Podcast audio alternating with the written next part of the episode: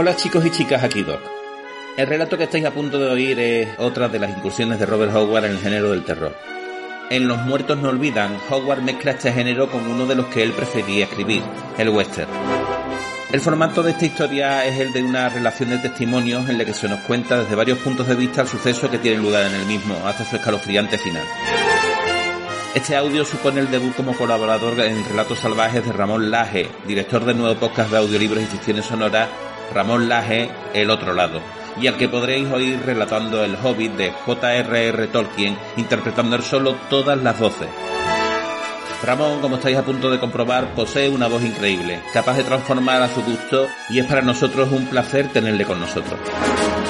Os dejo el enlace a su podcast aquí abajo. Nos vemos pronto con más relatos salvajes.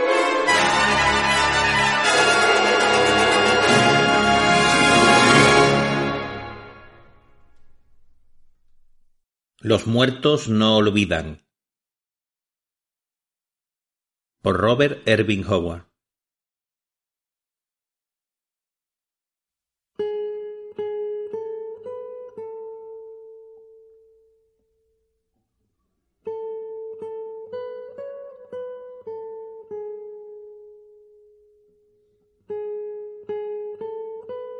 Dodge City, Kansas. 3 de noviembre 1877. Señor William L. Gordon. Antioch, Texas.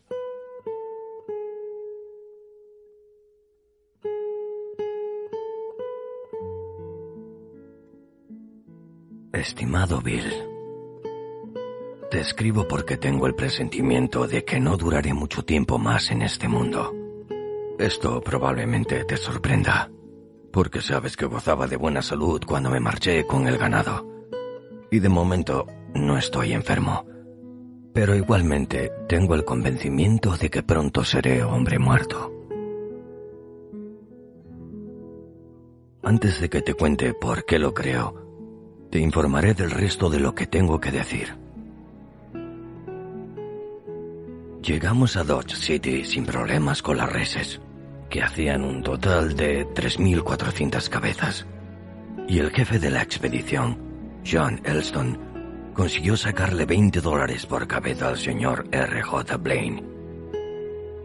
Pero Joe Richards, uno de los chicos, fue embestido por un novillo y murió cerca del Canadian. Su hermana, la señora Dick Westfold, vive cerca de Segen y te rogaría que cabalgases a su hacienda y le contases lo ocurrido a su hermano. John Elston le enviará la silla de montar, la brida, la pistola y algo de dinero.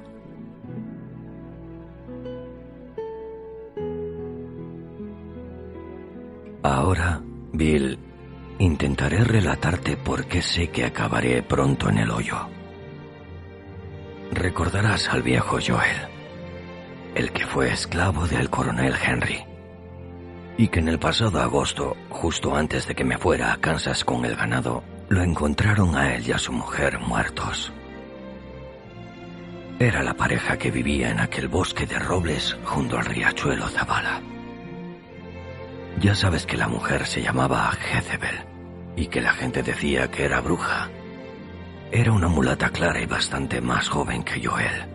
Adivinaba el futuro e incluso algunos blancos la temían. Yo nunca creí en esas historias. Bueno, cuando estábamos reuniendo al ganado para la expedición, pasé cerca del riachuelo Zabala cuando el sol se ponía. Mi caballo estaba agotado y yo estaba hambriento. Así que decidí pararme en la casa de Joel y pedirle a su mujer que me cocinara algo. Cabalgué hasta su cabaña situada en mitad de un bosquecillo de robles y encontré a Joel cortando madera para cocinar una ternera que Jezebel tenía cociendo al fuego. Recuerdo que ella llevaba puesto un vestido a cuadros rojos y verdes. No creo que pueda olvidar ese detalle. Me dijeron que descabalgase y así lo hice. Y me senté y disfruté de una copiosa cena. Luego Joel sacó una botella de tequila y tomamos una copa. Y le dije entonces que podía ganarle a los dados.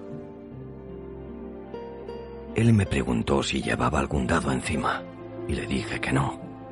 Y me dijo que él tenía unos y que se jugaba una moneda de cinco centavos. Así que nos pusimos a jugar a los dados y a beber tequila. Me emborraché bastante y me entraron unas ganas tremendas de irme. Pero Joel me había sacado todo mi dinero, que ascendía a cinco dólares y setenta centavos.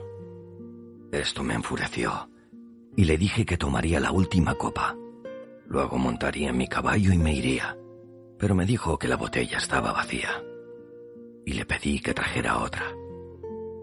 Dijo que no tenía más, y esto me enfureció todavía más y comencé a maldecir y a insultarle, porque estaba bastante borracho.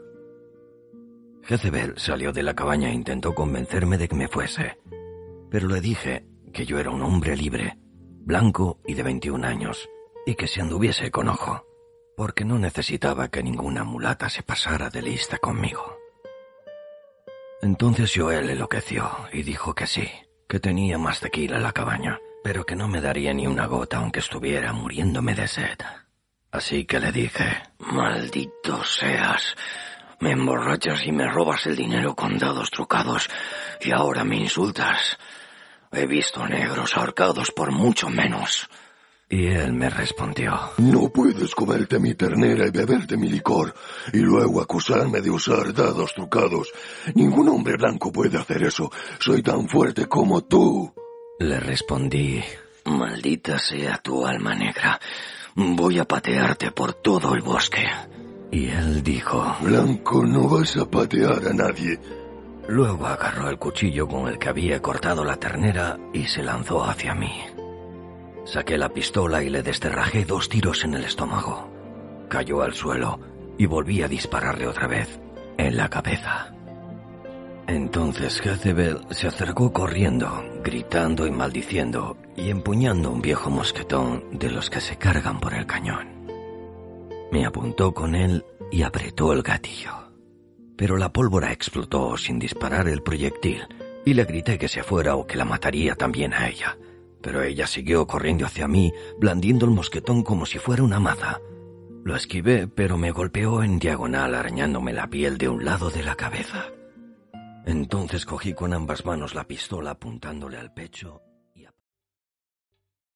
¿Te está gustando este episodio? Hazte fan desde el botón apoyar del podcast de Nivos. Elige tu aportación y podrás escuchar este y el resto de sus episodios extra. Además, ayudarás a su productor a seguir creando contenido con la misma pasión y dedicación.